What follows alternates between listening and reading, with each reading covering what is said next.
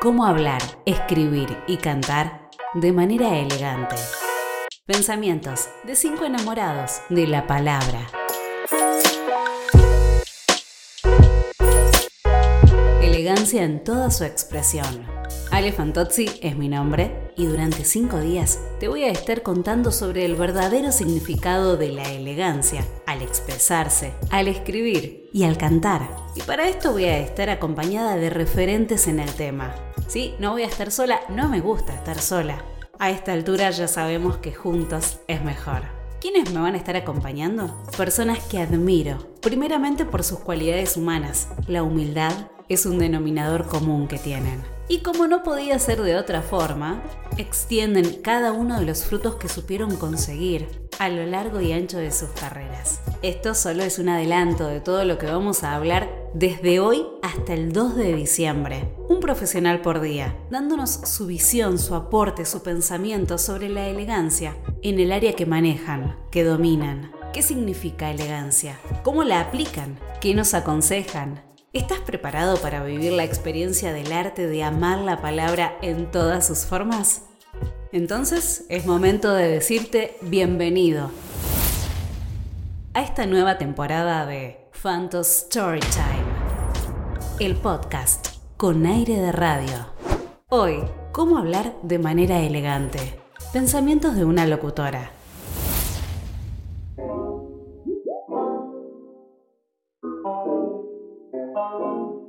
Alefantozzi, con ustedes nuevamente. Sí, hoy les voy a contar mi visión, mi pensamiento acerca de este tema de cómo hablar de manera elegante. Amelia Barr, una novelista y profesora británica, decía, siempre es lo simple lo que produce lo maravilloso. Y estoy totalmente de acuerdo. Soy una enamorada de lo simple, lo sencillo. Y esto, justamente esto, es lo que significa elegancia. La elegancia, contrariamente a lo que una gran mayoría piensa, no tiene que ver con el lujo, no tiene que ver con el exceso, tiene que ver con todo lo contrario, lo simple, lo sencillo. Y esto es lo que te quiero transmitir como concepto de elegancia al hablar. Partiendo de esta base, que elegancia, ser elegante, es ser simple, ¿cómo puedo aplicar esto a mi forma de hablar? Bueno, el lenguaje tiene que ser justamente simple. Palabras sencillas, expresiones claras. Recordá que sencillo es opuesto a rebuscado. Ahora, con esta simplicidad, con esta sencillez, con esto de querer ser nosotros mismos, ¿qué es lo que debemos? No debemos copiar a una persona, a, un referente. Podemos sí cultivarnos, aprender, absorber toda la sabiduría, inteligencia, aporte de quienes nos rodean, pero no copiar. Y en esta búsqueda de la simplicidad, de hablar de manera clara, de ser nosotros mismos, a veces podemos caer en los famosos vicios elocutivos. ¿Qué son los vicios elocutivos? Maneras incorrectas de hablar. También hay vicios expresivos, formas incorrectas de expresarnos. Cómo expresamos una idea, una oración. Y quizás el querer ser como somos nos hace caer en estos vicios. Por ejemplo, tratamos de ser claros con algún concepto, alguna opinión, pero no estamos cuidando las palabras que decimos y cómo las decimos. Podemos estar esdrujulizando. Esto quiere decir dar una acentuación esdrújula a una palabra que no lo es, agudizando. Dar una acentuación aguda a otra palabra que no lo es. Y esto, la esdrujulización, la agudización, fusionar vocales, el yeísmo, deglución u omisión de consonantes, todos estos vicios elocutivos, maneras incorrectas de hablar, quitan elegancia a la forma de hablar. Entonces, quizás estamos cuidando mucho el mensaje, pero nos estamos olvidando de una parte que también es importante. Hablamos de los vicios elocutivos y tenemos que hablar de los vicios expresivos. También hay que lograr erradicarlos o trabajarlos para minimizar estas formas incorrectas de expresarnos. Hablar rapidísimo y todo lo contrario también, hablar súper lento. Depende de la personalidad, porque hay personalidades más tranquilas y hablan mucho más lento, y hay personalidades mucho más efusivas y hablan mucho más rápido, pero a veces pasa que cuando uno habla muy rápido y está en la búsqueda de bajar la velocidad, se va al otro extremo y empieza a hablar demasiado pausado, eh, colocando pausas innecesarias o en lugares incorrectos. Y esto también lleva, este vicio expresivo, nos lleva a esdrujulizar. Generalmente las palabras que ralentizamos tendemos a golpearlas en el lugar equivocado, por ende estamos acentuando en un lugar incorrecto y caemos en la esdrujulización. Eliminar vicios elocutivos y expresivos te va a otorgar elocuencia a la hora de hablar, va a realzar tu mensaje, lo va a potenciar. Prueba, prueba de escuchar, descubrí cuáles son los vicios elocutivos y expresivos, los vas a escuchar y cuando veas la diferencia que hay, cuando notes, cuando escuches la diferencia que hay entre quienes cometen estos vicios y quienes no, hay una diferencia abismal, suena totalmente diferente. Suena mucho más cálido, más ameno, más amable, más cercano, más prolijo, más profesional, más elegante. Trabajar todo esto no tiene por qué quitarte la naturalidad al hablar. Tenés que ser vos, tenés que tener tu personalidad. Hay una falsa creencia de que trabajar todos estos aspectos en la oratoria, en la comunicación oral, te transforman en robot. Y esto es una mentira enorme. Si creías esto, puede ser porque digas, ah, pero tal referente habla de esta manera que parece un robot. Ay, los locutores hablan todos iguales. Yo no quiero ser eh, como un locutor a la hora de hablar. Bueno, sobre gustos, no hay nada escrito, para gustos los colores. Que no te guste como habla uno no significa que no tenés que trabajar tu oratoria para sonar mejor, para distinguirte a la hora de hablar. No significa eso. Buscando, buscando profesionalidad a la hora de hablar, trabajando todos estos aspectos en la comunicación oral, en ese viaje, porque es un viaje y es un proceso, date tiempo y paciencia, Sí, al principio va a pasar. Eh, es muy probable que suenes robótico, estructurado, porque uno está en búsqueda de mejorar ciertos aspectos y se va poniendo tenso, rígido. Pero es práctica, no hay otra fórmula, es saber lo que está mal, corregirlo, para luego darle lugar a ese arte maravilloso que es hablar en público. No es válido decir, así soy yo y hablo como quiero, total, tengo seguidores. Bueno, es, una decisión personal, pero si querés sonar más elegante a la hora de hablar, te recomiendo trabajar vicios expresivos, elocutivos, la naturalidad al hablar. Es un trabajo, es práctica. Es saber, esto está mal, lo practico hasta sonar bien.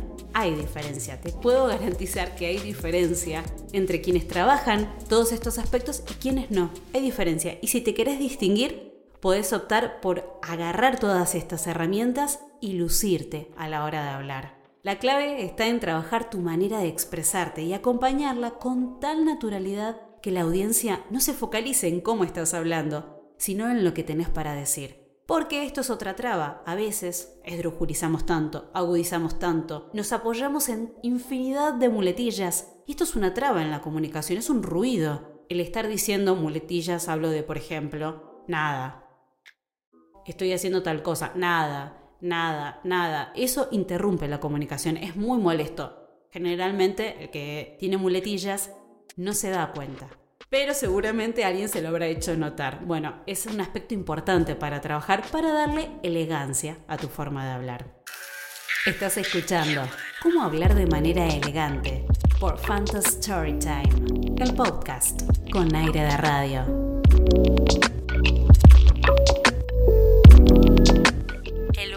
De tu voz. Ojo con gritar. Proyectar no significa o no implica vociferar. Gritar es una señal de mala educación. Gritar altera los nervios, altera el humor, produce caos emocional los gritos. Y si no, ponete un discurso político. A medida que empiezan a gritar, ¿qué es lo que haces? No hablo solo de la Argentina, cualquier discurso político de Latinoamérica. Se grita muchísimo y eso altera. No es si querés proyectar elegancia, no grites. Emplea tu tono natural elevando el volumen. Para esto hay múltiples ejercicios para lograr proyectar la voz que te invito a verlos en mi canal de YouTube, donde puedes encontrar ejercicios para potenciar tu manera de hablar, sacar la voz sin lastimar las cuerdas vocales, sin lastimar tu garganta y que todos te puedan escuchar claramente. Cuida el tono de voz. La calidez al hablar va a generar empatía con tu audiencia, con tu público los gritos solo alteran las emociones del oyente. ¿Qué lenguaje debo utilizar para sonar de manera elegante? Simple. Lenguaje simple, palabras sencillas, expresiones claras. Recordá que sencillo, lo opuesto a rebuscado. No es necesario decir palabras técnicas. No todos tienen que conocer lo que vos estudiaste Cuida tus palabras. Evita decir groserías y malas palabras. Sé que hay mucha gente que está a favor de las malas palabras porque ¿a quién le hicieron daño? ¿A quién le pegaron? ¿Por qué son malas? Bueno, son malas porque son consideradas vulgares, porque son ofensivas. Eso de, ay, te digo una grosería o, una mala palabra con una sonrisa a modo de chiste y, y suena bien, no es verdad. La mala palabra suena mal, es vulgar. No importa el tono que le quieras poner. Obviamente que con ciertos tonos suena peor, pero no hay manera de que suene mejor. Quita elegancia por donde la mires. El respeto. El respeto es clave para sonar de manera elegante. El sarcasmo es una burla disfrazada de palabras lindas. Sarcasmo, ironía. El objetivo del sarcasmo es quitar seguridad y valor al otro. El respeto, todo lo contrario, es la valoración especial ante alguien y algo. Utilizar respeto al hablar. No hay mayor elegancia que el respeto. La verdad. Otro concepto interesante para aplicar en nuestra expresión hablada. Mentir es un acto intencional. Puede pasar que por una mala comunicación y atención con esto, podemos cometer errores que el público perciba como mentira y vamos a perder credibilidad. Así que atención a cómo te estás comunicando, porque quizás no es intencional, pero si el público lo está percibiendo como mentira, bueno, vas a perder credibilidad, por ende audiencia. No te olvides que tu voz forma parte de tu imagen personal. A veces nos concentramos mucho en la ropa, los colores, el perfume, los zapatos, la cartera. El... Sí, es importante, nos hace sentir bien, aparte nos gusta, ¿qué, qué tiene de malo? Y sí, es verdad, reflejan, el color refleja algo, la vestimenta refleja algo, quiere decir algo, aunque no nos demos cuenta está diciendo algo sobre nosotros, pero no pensamos o, dejamos de lado algo tan importante como la voz. Y la voz forma parte de nuestro cuerpo. Entonces, esa voz que te está representando, ¿cómo lo está haciendo? Entrenala.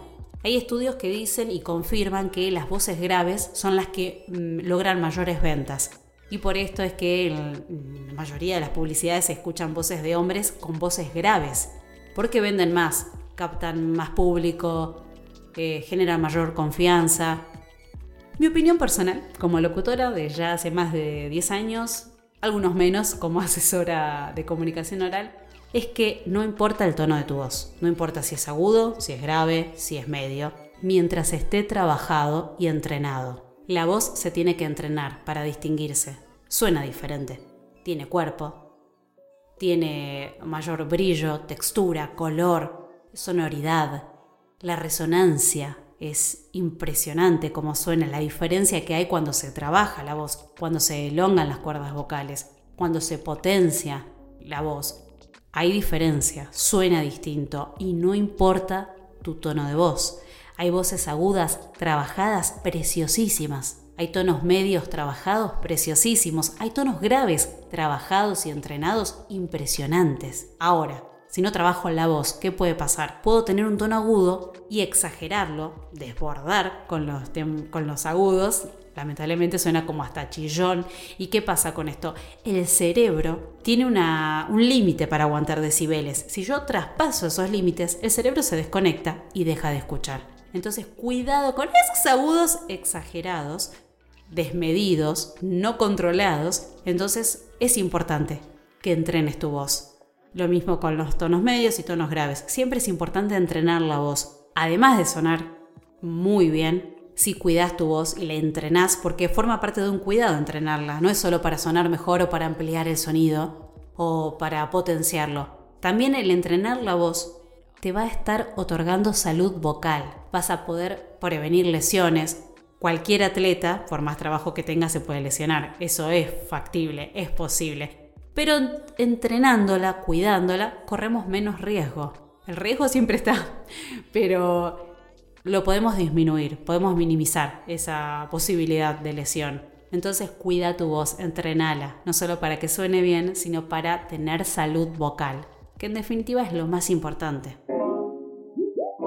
¿Cómo hablar de manera elegante? Pensamientos de una locutora. Hablar bien importa. ¿Qué significa este programa que cree? ¿Significa perfección? ¿Significa no equivocarme? ¿Significa hablar como robot? Como algunos tienen eh, esa extraña percepción de los que entrenamos, bueno, no, no significa esto, significa un viaje, un descubrimiento, conociendo técnicas, herramientas para mejorar la manera de hablar, para sonar de manera diferente, para distinguirte como profesional. Si querés lograr tener ese arte a la hora de hablar en público, es necesario primero conocer la base, la teoría, pasar a la acción, practicar, entrenar, tener experiencia. Todo ese combo te va a dar un resultado satisfactorio, te lo garantizo. Pero es un proceso, tenete paciencia. Nada es de la noche a la mañana. Quizás sí, puede pasar que al principio de entrenar y entrenar y no querer equivocarte, porque es innato eso de no querer equivocarnos, aunque sabemos que nos vamos a equivocar en esa búsqueda por evitar el error, quizás sonemos más robots, más estructurados, más rígidos, pero es parte, es parte, es parte del proceso, es parte de la práctica, es parte del entrenamiento, hasta que un día vas a lograr sonar como querés, como te agrada. Y les va a agradar a los demás. Es un proceso, y te lo digo yo que con más de 10 años de, locutora, hace muy pocos años descubrí cómo salir de la locutora estructurada a una más libre, pero manteniendo la técnica, manteniendo los conceptos básicos de, de hablar de una forma correcta, no perfecta, correcta.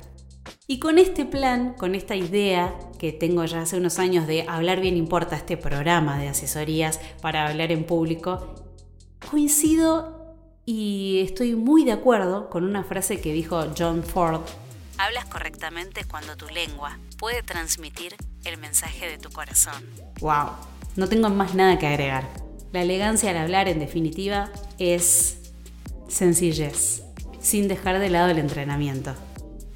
Trabajar tu oratoria, tu manera de hablar, va a reflejar tu mejor versión a la hora de hablar en público. Y hablar en público no es solo dar conferencias, no es solo dar charlas motivacionales a una multitud. Hablar en público implica hacer vivos en redes sociales, dar clases, reuniones de trabajo, reuniones para cerrar tratos, atención al público, exámenes orales, para hacer tus podcasts.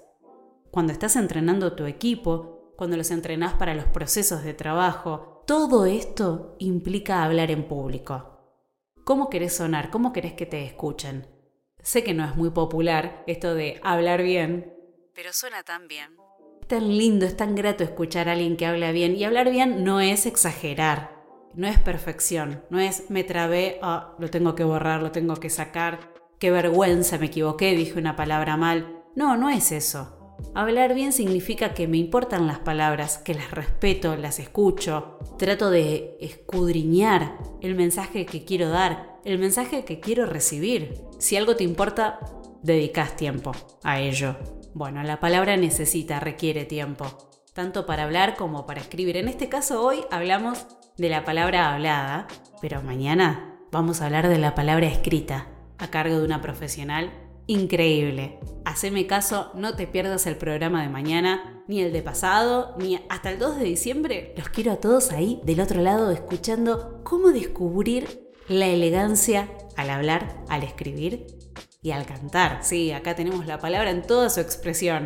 Vamos a hablar de la palabra en todas sus formas. Hablada, escrita y cantada.